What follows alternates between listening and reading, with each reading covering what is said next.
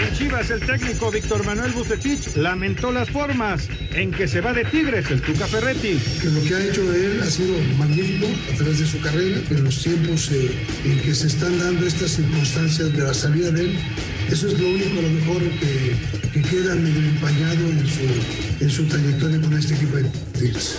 Con el Barcelona, el técnico Ronald Kuman acepta la derrota ante Granada. Hay que aceptar la derrota, eh, hay que analizarlo y, y, seguir adelante y preparar, prepararnos para, para este domingo. Con Toluca, Rubén Zambuesa, tenemos equipo para pelear por el título. Y saber que, que tenemos plantel como para competirle a, a, cualquier equipo. Va a ser un partido muy complicado, con un rival que tiene buenos jugadores. Pediste la alineación de hoy. Desde el Montículo, Toño de Valdés. En la novena entrada, ganan de todas las formas posibles. Es espectacular lo que están haciendo. De centro delantero, Anselmo Alonso. Eso me llena de ilusión. A mí me encanta mi fútbol, me encanta ver los partidos. En la línea defensiva, Raúl Sarmiento. Pues es nuestro fútbol y al menos yo sí le tengo un gran afecto y me gusta. Actualiza y aumenta tus conocimientos deportivos con nuestros expertos. Espacio Deportivo de la Noche. Estos son los encabezados en las páginas de internet. Esto.com.mx México enfrentará a Honduras previo a la Copa Oro. El duelo será el 12 de junio en la ciudad de Atlanta. El partido se jugará durante la fecha FIFA enseguida de las finales de la Nations League. Record.com.mx Víctor Manuel Bucetich está dispuesto a continuar en el rebaño. El técnico del Guadalajara reconoció que se siente a gusto para seguir en el club rojiblanco. Cancha.com sufre Barcelona duro golpe al caer ante Granada. Barcelona no pudo en casa y dejó ir el liderato de la liga luego de caer 2 a 1 ante el Granada pese a que comenzó ganando. Medio tiempo El Manchester United aplastó en Old Trafford 6 a 2 a la Roma en la ida de las semifinales de la Europa League. El Manchester United aplastó en Old Trafford 6 a 2 a la Roma en la ida de semifinales de la Europa League, con lo que el equipo inglés está virtualmente en la final del certamen. UDN.mx, el submarino amarillo dio el primer golpe en la ida de semifinales de la Europa League. Villarreal venció 2 a 1 al Arsenal en el Estadio de la Cerámica y se quedó con una importante ventaja en la ida de las semifinales de la Europa League.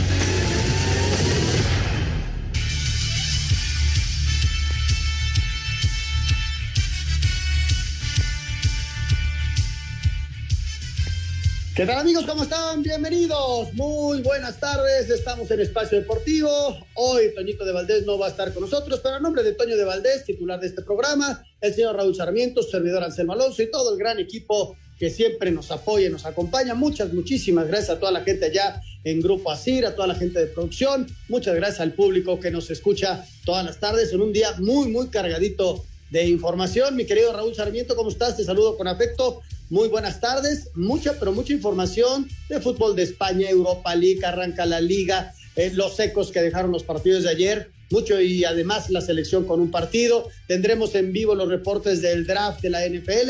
En fin, movidito el día, Raúl. ¿Cómo estás? ¿Qué tal, Anselmo? Qué gusto saludarte. Me da muchísimo gusto compartir contigo aquí a través de Grupo Asir, Espacio Deportivo. Un abrazo para el señor productor y claro, mi agradecimiento de todos los días para ese grupo de muchachos que son sensacionales profesionales y que gracias a ellos podemos llegar. Hoy está Diego, está Rodrigo ahí en la redacción, Paco en los controles, este, Jackie, Claudia, en fin, un, equipazo, Lalito eh, Cortés también no falta, así que gracias muchachos, en verdad muchas gracias por su apoyo. Y sí, efectivamente, estamos cargados de información, hay noticias por todos lados y la invitación a que se queden con nosotros porque eh, vamos a tener una entrevista con Miguel Herrera y vamos a irles informando cómo se va dando este draft, este eh, programa tan importante, porque es un programa de televisión que se vuelve importantísimo para muchos, el inicio de la próxima temporada eh, 2021 que finaliza en el 2022 es precisamente hoy con el draft la primera ronda que se realiza de manera presencial allá en Cleveland. Así que les iremos avisando cómo se van moviendo estas, eh, eh, la elección de jugadores, las elecciones de cada uno de los equipos en su primera ronda, hasta donde nos alcance el tiempo. Efectivamente, cada equipo tiene 10 minutos para escoger a su jugador, que seguramente ya lo tiene perfectamente escogido, lo da a conocer y entra el comisionado y lo presentan a él, bla, bla, bla. Se hace, se hace show de televisión que lo, lo hacen muy bien eh, la gente de la NFL. Y bueno, estaremos paso a paso, ¿no? 32 equipos hoy escogen a su primera selección del fútbol americano colegial que terminaron ya su elegibilidad. Pero el próximo domingo tenemos Fórmula 1, es el Gran Premio de Portugal. Y Checo ya está listo, preparado para ver si puede irle mucho mejor de lo que fue en su última carrera. Adelante, venga la información. La Fórmula 1 llega este fin de semana a su tercer parada de la temporada con el Gran Premio de Portugal, a correrse en el circuito de Portimao, un lugar que trae buenos recuerdos a Lewis Hamilton, pues el año pasado ahí consiguió su victoria 92 para superar a Michael Schumacher. Sin embargo, ahora el piloto de Mercedes llega más vulnerable con un Max Verstappen en Red Bull, que viene de ganar su primer carrera de la temporada y está a un solo punto del británico en la carrera de pilotos. Por su parte, Sergio Pérez tiene que volver a ganarse la confianza de su equipo, luego de la mala carrera que tuvo en Italia, donde pese a salir segundo, terminó fuera de los puntos a causa de sus errores. Sí, claro, tenemos que avanzar, aprender de los errores que cometí y qué fue lo que hice bien para seguir adelante. La temporada es mucho más larga como para quedarnos pensando en Imola, así que avanzaremos y trataremos de hacer mejor ahora las cosas en Portugal. Para hacer deportes, Axel Tomán. Cuando estás en un equipo de este tamaño, Raúl, eh, la presión se hace enorme y la lupa se hace grandísima y hay que cuidar todos los detalles y a mejorar, Checo, ¿no? Claro, bueno, tiene que mejorar muchísimo luego de pues, la mala carrera que tuvo en la segunda salida. En la primera fue seleccionado el mejor piloto de la carrera, que llegando ahí en una buena posición. Y después este, vino la obtención de lo que fue el salir adelante en la carrera segunda, pero lamentablemente tuvo una mala competencia aceptada por él mismo, lo cual creo que es muy importante porque hay autocrítica. Y ahora en Portugal veremos cómo le va, cómo reacciona y también cómo reacciona su equipo, ¿no? Eh, que estará muy atento para tratar de ayudarlo y llevarlo a buen fin en esta competencia allá en Portugal. Él tiene unas grandes manos, tiene un gran equipo y lo que no puede ser es que le, ganen las emociones, ¿no? Y, y, la ansiedad. Poco a poco va a ir mejorando, pues mejorando y los resultados tienen que llegar porque se combinan muy buenas cosas, que es el gran equipo que tiene y él, que es un gran piloto ya demostrado a lo largo de toda su carrera. Andy Ruiz el próximo sábado tiene una pelea, su regreso después de bastante tiempo en mejor forma física y con la mentalidad de volver a ser campeón mundial. Escuchamos la información. A dos días de la pelea ante Chris Arreola en Carson, California, el ex campeón del mundo de los pesos pesados Andy Ruiz asegura que llega muy bien preparado a este combate gracias al trabajo que hizo con el Canelo Álvarez y su entrenador Eddie Reynoso, quienes le abrieron las puertas después de haber perdido sus títulos ante el inglés Anthony Joshua. Pues batallé mucho. Yo cuando perdí la, la derrota me sentí bien abajo, estaba sin ganas de, de, pelear también, pero yo le marqué al Canelo si me podían abrir las puertas porque quería hacer algo diferente. Pues miran, gracias a Dios que, que aprendí mucho allá. Gracias a, Dios que Eri y el Canelo me abrieron las puertas y lo que estamos a, a practicando mucho es la disciplina afuera del ring y adentro del ring. Así, Deportes Gabriel Ayala.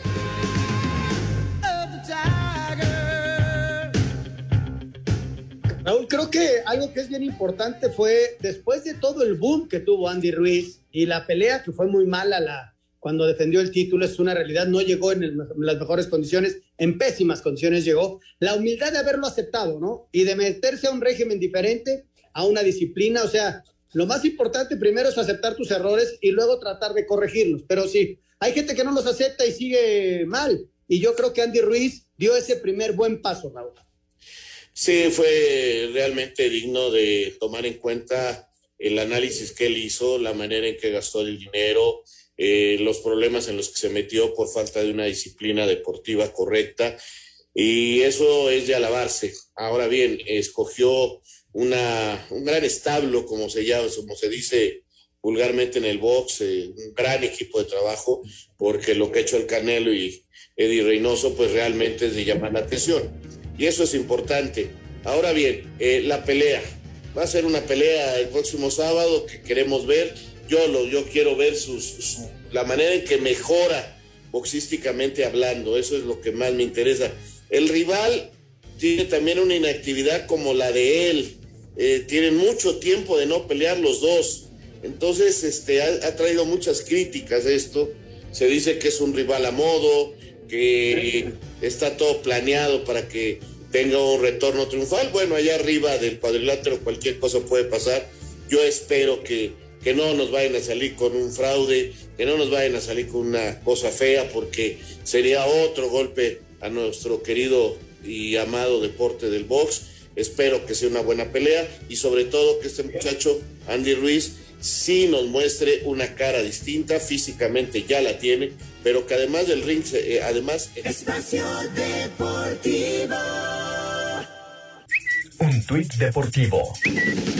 Arroba Reforma Cancha, triste noticia, un luchador de sumo falleció como consecuencia del fuerte golpe que se dio en la cabeza al caer al suelo durante un combate.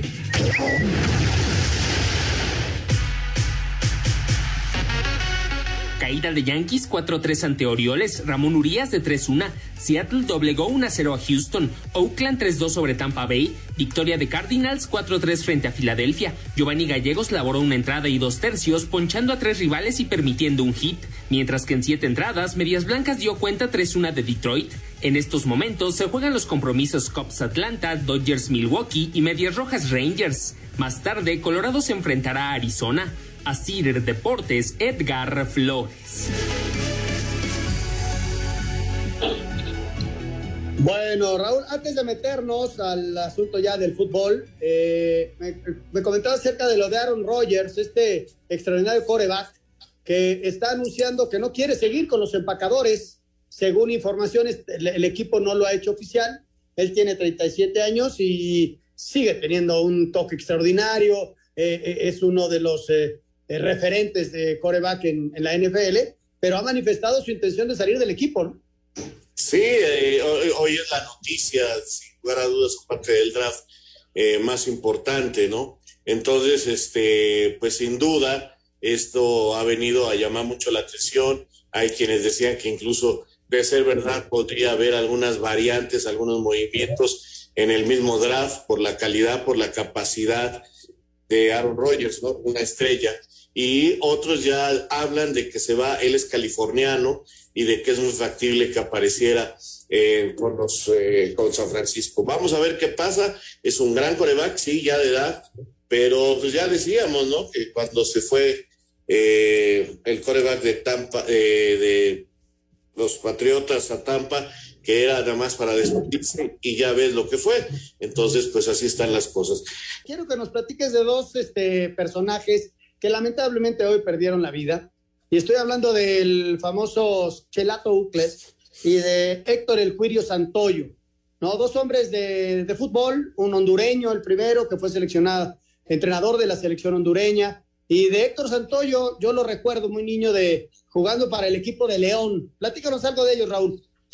Mira, pues don Héctor Santoyo fue un gran defensa central que jugó en León, un hombre que llegó a la selección nacional, eh, un defensa muy fuerte, eh, incluso pasó por otros equipos.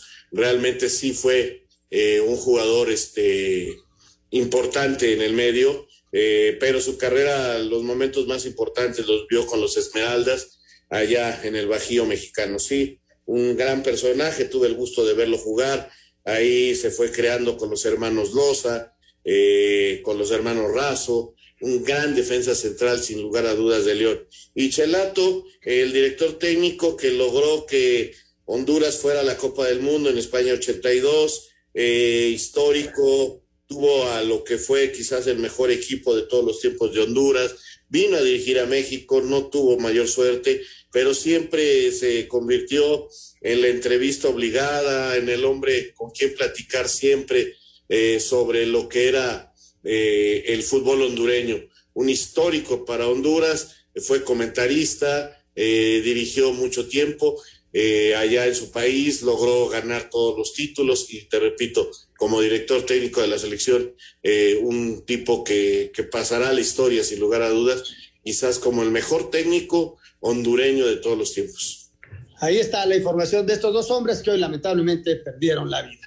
Vámonos a este previo ya de la jornada 17. Hoy arranca esta jornada del fútbol mexicano con un partido este bravo, ya lo estaremos platicando, San Luis contra Pachuca. Venga, vámonos con la previa.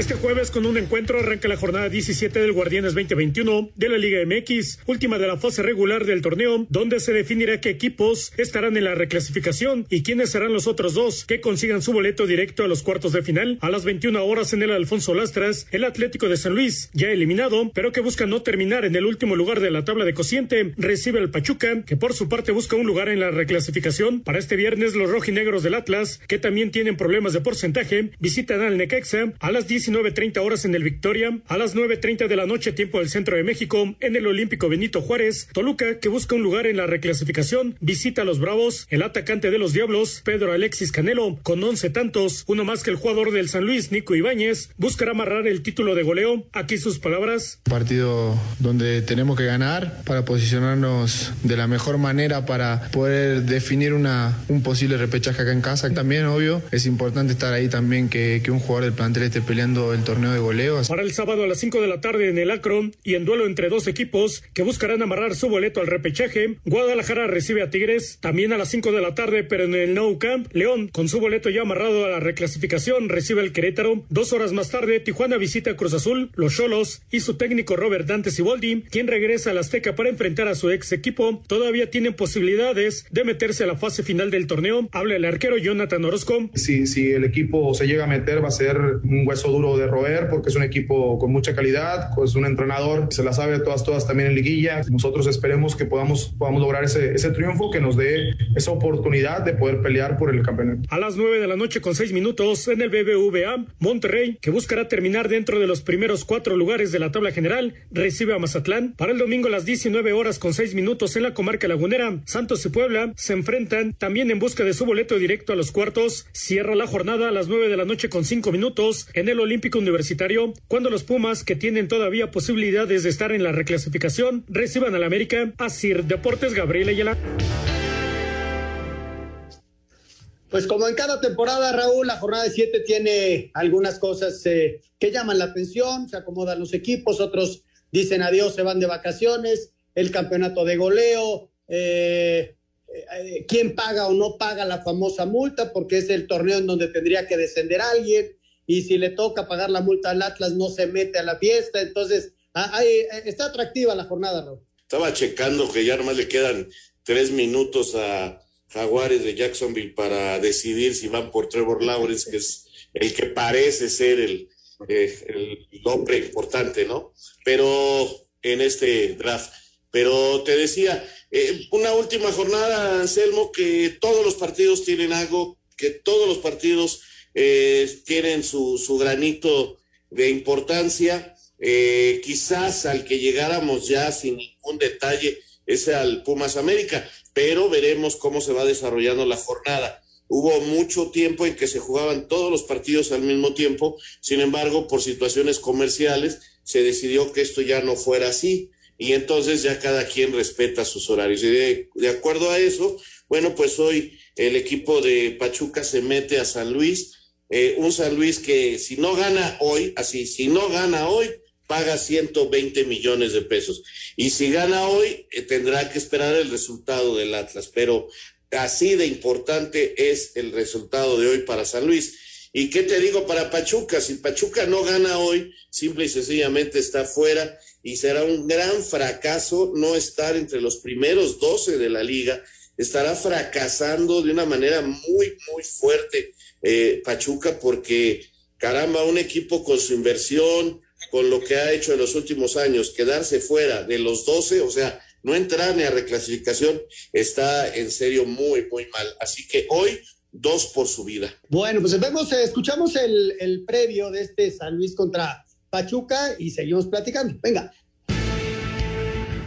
El Atlético de San Luis y Pachuca abren esta noche la jornada 17 del Guardianes 2021 de la Liga MX, última de la fase regular del torneo, cuando se enfrenten a las 21 horas en el Alfonso Lastras. El equipo potosino ya eliminado buscará no terminar en el último lugar de la tabla de cociente y se enfrenta a unos tuzos que luchan por un lugar en la reclasificación. Habla el defensa argentino Ramiro González. Sabemos que, bueno, obviamente lo que nos jugamos y todo, pero tenemos que pensar en el rival que viene y bueno, tratar de buscar los tres puntos y sabemos que tenemos que seguir trabajando, más concentrado más que nada en las pelotas paradas, el tratar de, de corregir. Y cada uno se hace responsable de los errores, sabe lo que nos estamos jugando. Por su parte, los Tuzos, con 20 puntos y en el lugar 13 de la tabla general, necesitan ganar y esperar una combinación de resultados para poder estar en la reclasificación. El técnico Paulo Pesolano sabe que se juega en una final ante el equipo potosino. Sí, dependemos de otros resultados, pero son muchos, ¿no? Fíjate que si ganamos el partido podemos pasar a cinco o seis equipos. Dejar lo que nosotros tenemos que pensar es que dependemos nosotros, salir a, enfrentar a ese partido el jueves como una final, como lo va a jugar San Luis, porque también se juega muchísimo. Va a ser un partido muy lindo de ver. Eh, vamos a llegar motivados, sí. Así, Deportes Gabriel Ayala.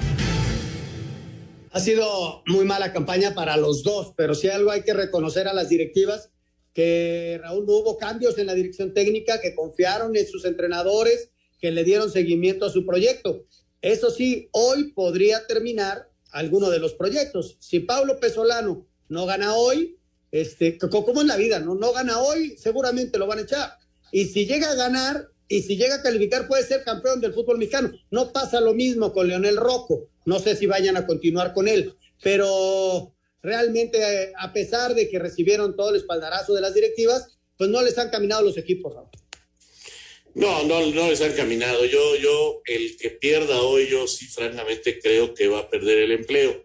Eh, lo de Rocco ha sido eh, muy duro, una campaña llena de derrotas, llena de problemas eh, para este equipo que se habla a la mejor es vendida la franquicia, aunque la gente del equipo de San Luis dice que no. Bueno, ya están a punto de nombrar la primera selección de los Jaguares de Jacksonville y todo parece decir que va a ser Trevor Lawrence, el coreback de Clemson, eh, en este show. Pues sí, es exactamente él, el hombre que va a Jaguares. Trevor Lawrence es el hombre elegido por, por Jacksonville y empieza el tiempo para los Jets de Nueva York para saber quién va con ellos.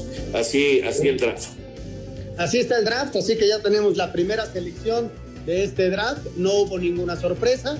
Se había manejado a este Trevor Lawrence para el equipo de los Jaguares, que fue el último lugar de la tabla, el último, el, equipo más malo de la temporada pasada y con eso tiene la oportunidad de escoger primero. Vamos a en unos minutos más, veremos lo que escogen los Jets de Nueva York. Vamos a ir a mensajes y regresando platicamos de lo que sucedió ayer, ¿sí? De lo que sucedió ayer en la CONCACAF. Espacio Deportivo. Los invitamos a escuchar junto con Oscar Sarmiento, su amigo y servidor de siempre, Raúl Sarmiento. Vamos a recordar cómo empezaron las liguillas en el fútbol mexicano, cómo fueron los primeros campeonatos de este sistema y también los diferentes sistemas con los cuales salía el campeón. No siempre se jugó final, por ejemplo. Y además vamos a recordar si hay equipos que han salido de la repesca para ser campeones, porque en la actualidad el fútbol mexicano tiene reclasificación. Aquí los esperamos en iHeart Radio, en el Balón de los Recuerdos. No nos falles. Un tuit deportivo. Arroba la afición. Cristo Metzeler, exjugador del Real Madrid, acepta cargos de pornografía infantil.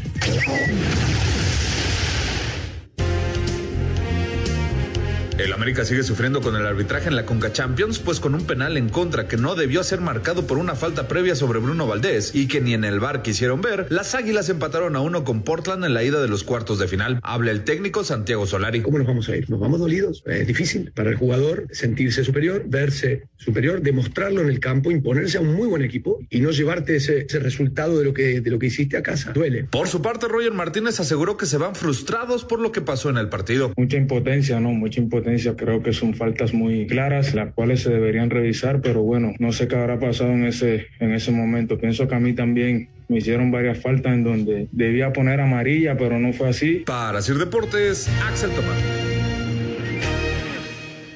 Bueno, Raúl Sarmiento, el partido de anoche, el equipo de América lo trabaja, este, y al final le sacan el empate con una jugada muy especial que ya platicaremos con Lalo Bricio. Pero sí, para mí el arbitraje es muy malo, muy, muy malo. En términos generales, ¿eh? Desde luego por esa jugada, por una expulsión, eh, en fin, no va, no, a mí no me gustan los arbitrajes. Pero bueno, el América empata un gol, a final de cuentas, pudiendo sacar la victoria, el resultado no es tan malo, Raúl. No, como resultado no es malo porque viene ganando a la cancha del Estadio Azteca, o sea, con el 0 a 0 está calificado. Pero bueno, lo futbolístico creo que hizo un muy buen primer tiempo contra un equipo muy incómodo, un equipo muy correlón eh, que hizo su partido. Lamentablemente creo que no quiero culpar al arbitraje del resultado porque no me gusta entrar en ese tipo de cosas, pero sí creo que fue algo que influyó en el partido, ¿no? Porque eh, influye en el resultado directamente con esa jugada no marcada del penal al minuto 94, que todo mundo, bueno, todas las personas que he leído o que he escuchado coinciden que, al, que, que era falta de, del, equipo de Portland, pero sobre todo incide porque eh, en el transcurso del partido permitió juego brusco y sobre todo el manejo de las tarjetas, ¿no? Hay una que en lo particular sí, sí creo que cuando este muchacho bravo, un argentino lateral izquierdo, que se la, se la pasó repartiendo candela, cuando comete una falta sobre Leo Suárez y, pues va directo a él como que para amonestarlo, cuando ve que es el número cinco, eh, agarra y dice, no, no, no, foul, y vámonos, y se echa a correr y empieza a regañar a todos los jugadores, en fin, creo que sí, un arbitraje deficiente, eh, digo ya, Lalo Bricio está en la línea y me da muchísimo gusto saludarlo, este, repito, no, no estoy diciendo que por él haya sido el resultado, pero en esta ocasión yo sí creo que termina influyendo en el accionar del partido, porque cuando menos pudieron haber existido dos tarjetas rojas, es muy diferente jugar 10 o 9 y sobre todo la jugada del penal al minuto 94, que bueno, la mejor opinión las tiene Lalo. ¿Cómo estás, Lalo? ¿Qué tal, Raúl Anselmo? Con afecto, señor productor. Pues sí, indudablemente fue un partido muy polémico, fue un partido muy ríspido. A mí me, me desespera un poco que todo el mundo hable del arbitraje y nadie hable de fútbol, ¿no? Yo casi no he oído una sola opinión palompédica, ¿no? Respecto a los planteamientos, a los cambios, las sustituciones, cuántas opciones de gol creó la América, por ejemplo, si tanto merecía el triunfo, como dicen. Incluso he, llegado a escuchar a gente profesional hablando de consignas contra el América por el arbitraje, por favor. Si hubiera una consigna contra el América, no le hubieran marcado el primer penal, por cierto, bien marcado y claro, pues le hubieran dicho, no, pues si mi consigna es que no gane el América, pues no le marco un penal a favor, ¿no? Dicho esto en forma coloquial. Sin duda no fue un buen arbitraje, pero yo pienso que con CACAF, y esto no es consuelo, tiene el arbitraje que se merece, ¿sí? O no me diga que fue un partidazo. Todo el mundo habla de qué mal arbitraje, ah, sí, y qué mal partido, o no, o fue un partidazo. Estábamos viendo la Champions o la CONCACAF. Oye, oye, Lalo, pero no, no, o sea, te entiendo, te entiendo perfectamente, pero no, no, tú mismo me has enseñado que cuando hay arbitrajes así, pues echan a perder el mismo partido, porque América lo tenía controlado, quizás no brillantemente, pero lo tenía controlado. Eso de que hay consignas y eso, eso yo no ni lo mencioné, pero yo creo que sí termina afectando definitivamente este el accionar del partido y entonces se convierte en un partido lleno de faltas, lleno de cosas. Por eso, eh, las faltas. Los jugadores fueron los que dieron las faltas. Mira, dieron 20 faltas el América y 21 el Portland. Sí fue un Vas a defender al... No, no, no, es que de veras... No, no estoy defendiendo al árbitro, no estoy defendiendo al árbitro. Estoy, a ver, fue un mal arbitraje, pero también fue un muy mal partido. Entonces, mi desesperación es porque solamente se audita al árbitro y no se audita el fútbol. ¿sí? ¿Por no qué? Porque es lo que yo, más creo, llamó la atención, Lalo, yo creo que porque la jugada definitiva va al resultado. O sea, a final Sí. de cuentas, te, te entiendo perfectamente de que todo vaya directamente, que si se equivocó o no se equivocó y por eso empa- empató o no empató el América.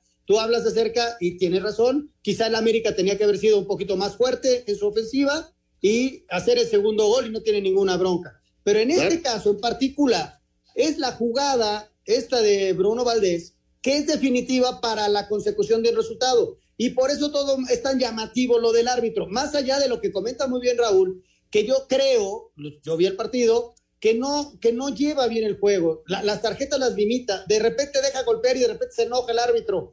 Son nueve.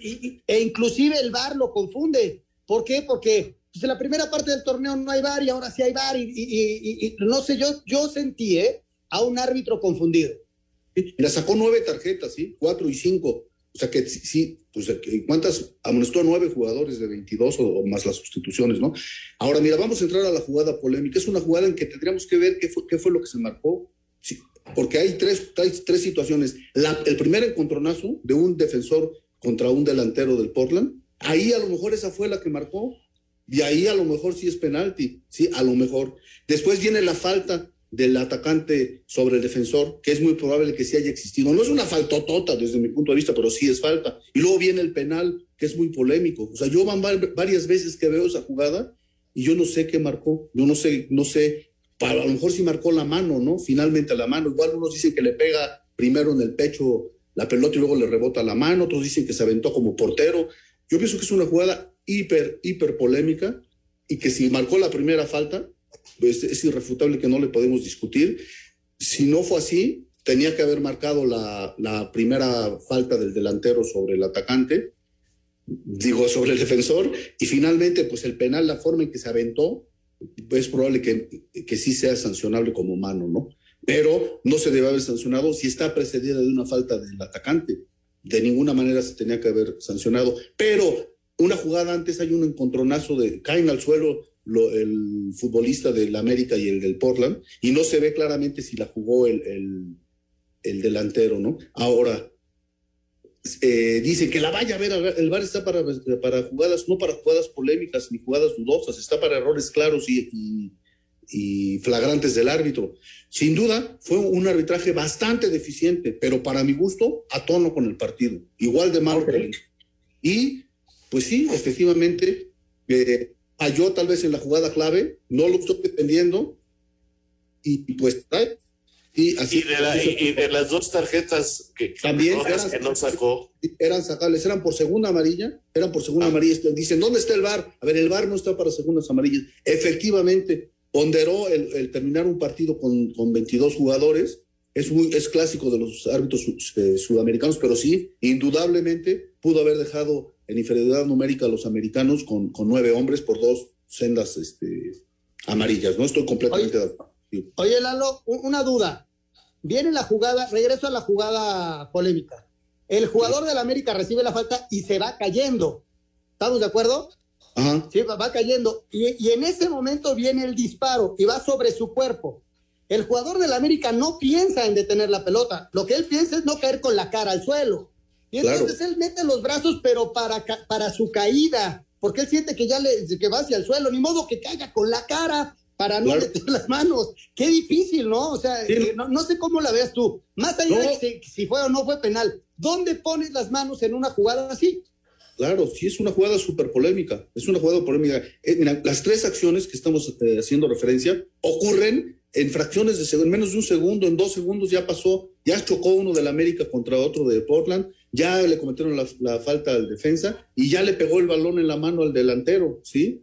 Haya sido como haya sido. Entonces, pues sí estaba muy difícil de juzgar, es una jugada muy brava, igual no la marca y estarían los del Portland diciendo que, que, se marcó, eh, que les robaron un penal, que no sé qué. Yo creo que, que no fue un buen arbitraje, definitivamente, Estoy de acuerdo en que se debieron haber quedado probablemente con nueve hombres los norteamericanos. Estoy de acuerdo en que pudo haberse sancionado. Lo que yo pienso que lo más claro es la falta del delantero sobre el atacante, independientemente de las otras dos, y que fue un arbitraje bastante deficiente, pero a mí lo que me desespera es que conviertan al, árbitro en la figura del partido, que lo auditen de una manera en que te describen cada jugada tal como tú lo estás haciendo, y no describan una sola jugada futbolística de la misma manera.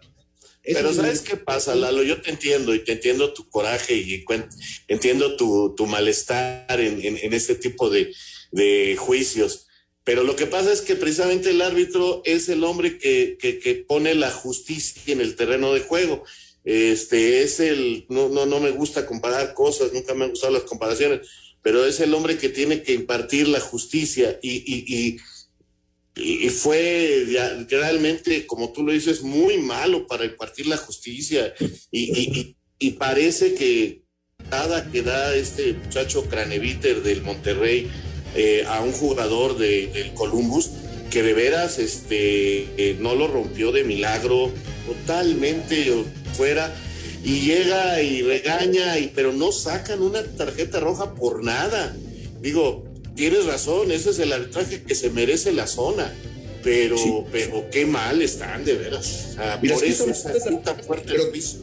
¿Cómo está el fútbol? El fútbol es paupérrimo, eso tiene una calidad, pero... Sí, pero, pero, pero no, no, no quiero ser, no quiero, quiero que me entiendas. Este, lo que estamos juzgando en este momento es el arbitraje, no el fútbol. Y el árbitro es parte del fútbol y se juega muchas veces como quita el árbitro. Pero también el árbitro provoca partidos así de feos. Pero no es la estrella el árbitro, las estrellas son los jugadores. ¿Cuánto ganan? En ellos está hacer ¿Cuántas jugadas claras de Lalo, Lalo, discúlpame. Espacio Deportivo.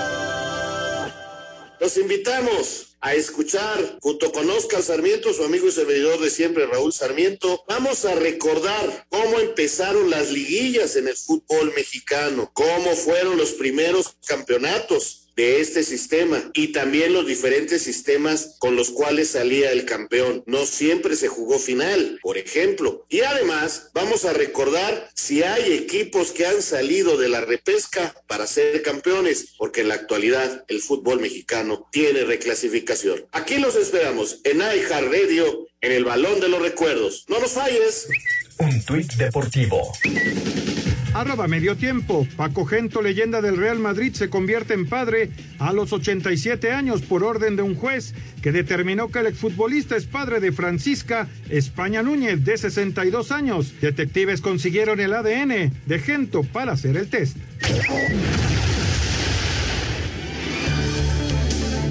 Al Vasco Aguirre le incomoda le carguen resultados de los dos torneos, cuatro sin ganar, tres derrotas en la liga y el empate con apuros a dos goles de los cuartos de final de CONCACAF. Temprano ganaban 1-0 con gol de Aqueloba. Columbus les empató mediante Milton Valenzuela y se fueron arriba 2-1 que anotó el ex Tigre Lucas Elarayán. Parecía que Rayados cargarían la derrota, pero el Plátano Alvarado empató en el minuto 92. Cuatro partidos consecutivos no tiene que ver uno con los otros tres o sea, no, no entiendo el sentido, pero bueno, te lo acepto la pregunta. Estamos en la Liga de Campeones de la CONCACAF. Tuvimos dos partidos en la ronda previa. Hoy nos enfrentamos al campeón de la MLS en su campo, con su gente, y nos complicó muchísimo. Es un empate que nos permite pensar que en la vuelta pues tenemos una ligerísima ventaja debido a que hicimos dos goles de visitante. No significa nada, pero estamos compitiendo contra un buen equipo. Desde Monterrey informó para CIR Deportes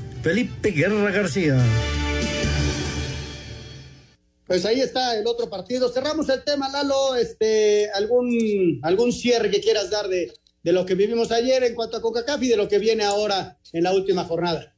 Bueno, de lo de CONCACAF, yo haría una invitación a que se hable más de fútbol y menos de arbitraje, ¿no? Ya sabemos que es un mal el de CONCACAF, pues este, ni modo, en esta área nos tocó vivir, pero también el nivel balompédico deja mucho que desear.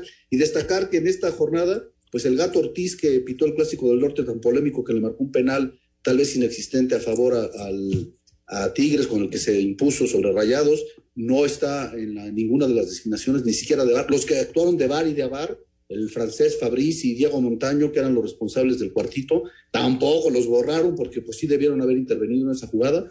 Esa es la, pues la noticia triste, pero justa desde mi punto de vista, porque fallaron en un partido importante la semana pasada.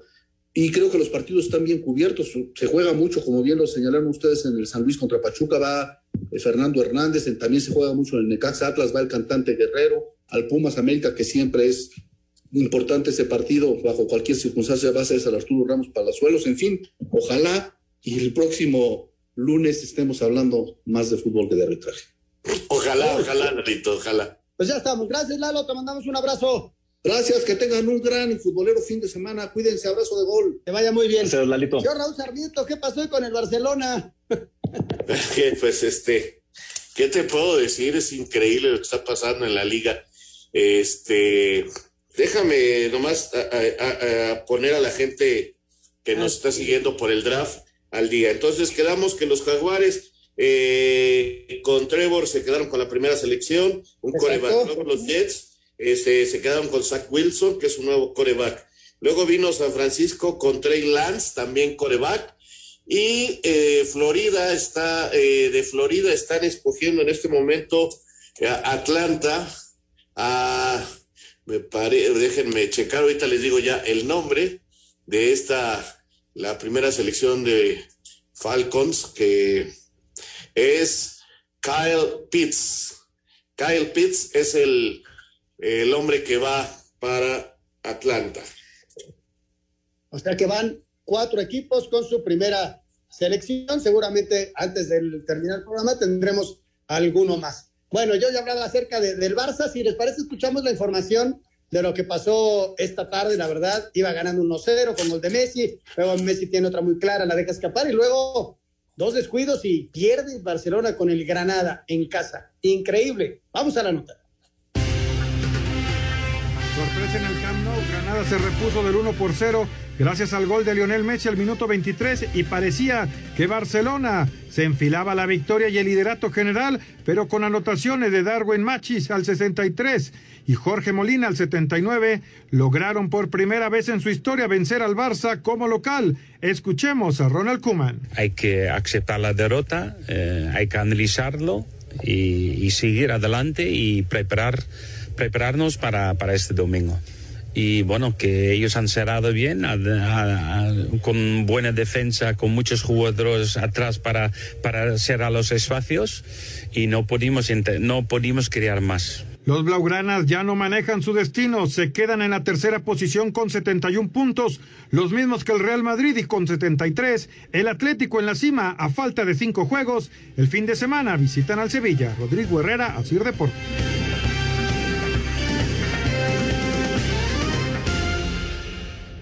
Espacio Deportivo. Queremos saber tu opinión en el 5540-5393 y el 5540-3698. También nos puedes mandar un WhatsApp al 5565-27248. Un tuit deportivo. Arroba Diario Lee. Colombia, el otro país sede de la próxima Copa América, también afronta su peor momento en la lucha contra el coronavirus. Espacio por el mundo. Espacio deportivo por el mundo. El Barcelona cayó 2 por 1 ante el Granada en casa, con lo que se mantiene en el tercer lugar de la Liga Española por detrás del Real Madrid y el Atlético de Madrid. La selección mexicana anunció que disputará un partido amistoso ante Honduras previo a enfrentar la edición 2021 de la Copa Oro el próximo 12 de junio. El técnico estadounidense Jesse March dirigirá al club alemán Leipzig a partir de la próxima temporada en sustitución de Julian Nagelsmann. La UEFA aseguró que la final de la Champions League en Estambul el próximo 29 de mayo no se verá afectada por el confinamiento de tres semanas decretado en Turquía para frenar los casos del COVID-19. Florentino Pérez, presidente del Real Madrid, anunció la intención del cuadro merengue de tener partidos de temporada regular de la NFL con el nuevo Santiago Bernabéu. ¡Qué delicia! Espacio Deportivo, Ernesto de Valdés. Manchester United hizo pesar el Old Trafford en la ida de las semifinales de la Europa League al remontar y golear 6-2 a la Roma, cuadro que al 33 ganaba el encuentro dos goles a uno. Doblete de Bruno Fernández y Edison Cavani comandaron el triunfo de los Red Devils. En la otra llave, Villarreal hizo pesar el estadio de la Cerámica y derrotó 2-1 al Arsenal, cuadro que vio escapar sus esperanzas de la igualada tras la expulsión de Dani Ceballos al 57. Habla Manu Trigueros, mediocampista del submarino amarillo. Lo he visto y cada vez que lo veo me parece menos penalti. Es increíble que en estas situaciones no, no entre el VAR. Eh, yo veo que, que el jugador de, del Arsenal ya me supera y yo ya planto los pies en el suelo y, y ya le que pase, ¿sabes? Yo ya no le quiero tocar. Pero bueno, eh, son situaciones que, que suceden en el fútbol, hay que afrontarlas y bueno, se te queda, les le da mucha vida a ellos, pero, pero bueno, eh, al final hemos ganado contra un gran rival y vamos a ir a, a, Londres a pelear con todo y a defender el resultado. Así Deportes, Edgar Flores. Señor Sarmiento, ¿cómo va ese draft? Seguimos igual, está eligiendo Cincinnati, pero hay corte comercial en la cadena, así que nos dejaron ahí. Ahí nos dejaron. Oye, lo, de, lo del Barça, nada más comentar rápidamente, eh, me parece que los partidos importantes siempre se meten en problemas y no fue no fue esta la excepción.